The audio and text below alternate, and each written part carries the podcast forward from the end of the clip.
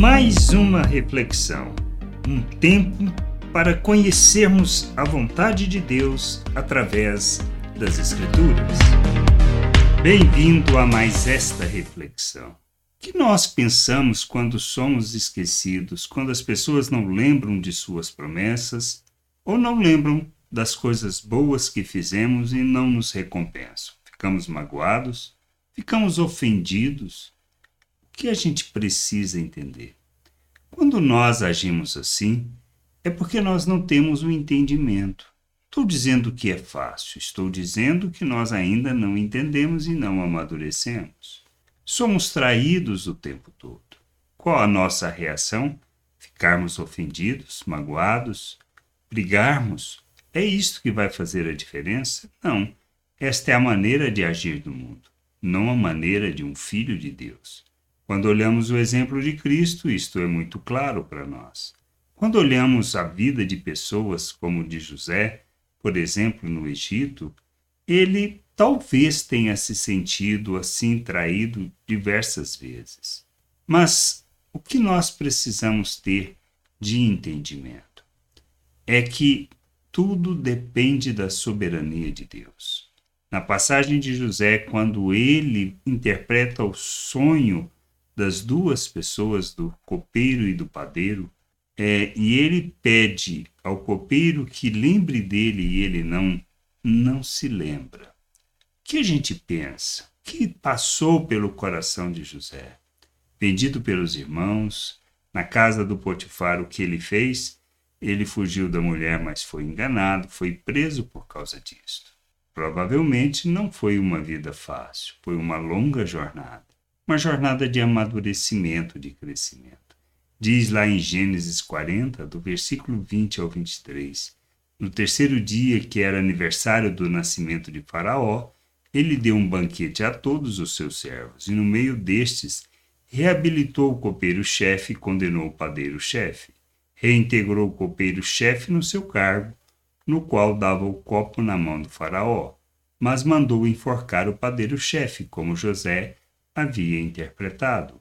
Porém, o copeiro-chefe não se lembrou de José, esqueceu-se dele. É uma realidade que acontece ao todo tempo conosco, não só com José. Mas qual a nossa reação? Que a gente precisa entender e de forma muito clara: a soberania de Deus, a vontade de Deus. Nós não podemos esquecer disto. Ele não deixa cair um fio de cabelo. Ele sabe quantos cabelos, fios de cabelos temos. Como poderia ele esquecer de nós? Que a gente precisa aprender é reconhecer isso e viver segundo isso. Ele cuida de nós. Se a realidade aonde estamos inseridos não seja uma realidade talvez tão agradável como era a situação de José, nós não podemos também esquecer de quem nós somos e onde estamos. Somos de Deus, filhos para sua glória. Ele prepara e conduz tudo segundo a sua vontade. Ele vai nos levando nessa jornada. Talvez não seja uma jornada fácil, nem a que nós gostaríamos. E muitas vezes pedimos para as pessoas não se esquecerem de nós, mas elas irão se esquecer. Isto é problema é o que a gente precisa entender. Não. Faz parte do processo de Deus para o nosso amadurecimento e nosso crescimento. As circunstâncias que vivemos, os problemas que enfrentamos, não é para que nós fiquemos magoados com as pessoas ou ofendidos por causa do que elas fizeram, mas devemos entender que não é uma questão de traição, mas um entendimento que devemos ter de como agir. Jesus foi traído, não só por Judas, pelos doze, e ele sabia que seria traído. A questão é não o que as pessoas fazem, não é o que as pessoas fazem, mas é nós olharmos na perspectiva eterna, segundo os valores eternos, pelo conhecimento que nós temos de nosso Deus. Ele cuida de tudo aquilo que precisamos passar para que nós possamos amadurecer para que possamos entender quem somos e para cumprirmos a Sua vontade. Estamos onde estamos porque precisamos testemunhar acerca do reino de Deus, precisamos revelar a glória de Deus, precisamos manifestar a Sua vontade. Somos chamados para vivermos o reino de Deus na terra, para andarmos na Sua vontade, para glorificarmos o Seu nome.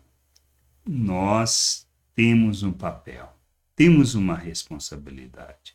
Não são as pessoas que determinam o nosso destino. O propósito da nossa vida é estabelecido por Deus, por Sua vontade, e o que a gente precisa é fazer a caminhada de amadurecimento e aonde estivermos, precisamos revelar o nosso Deus, o compromisso que temos com Ele e com Sua vontade. Que a gente possa crescer, amadurecer, buscar o conhecimento do Senhor, a compreensão da Sua vontade, para desempenharmos o nosso papel segundo a Sua vontade, expressando em tudo o conhecimento que temos revelando sua graça, seu amor, sua misericórdia, e deixa o resto com Deus, mesmo que não seja agradável. A gente precisa aprender a testemunhar no reino e nos alegrarmos em tudo que passamos, revelando revelando Cristo em nossas ações, em nossas atitudes e nossas palavras. Graça e paz sobre a tua vida. Amém. Gostou da reflexão? Compartilhe. Não deixe de ler as Escrituras. Medite para poder crescer no conhecimento e vontade de nosso Deus e nosso Pai, para que, conhecendo o Senhor, possa o revelar ao mundo.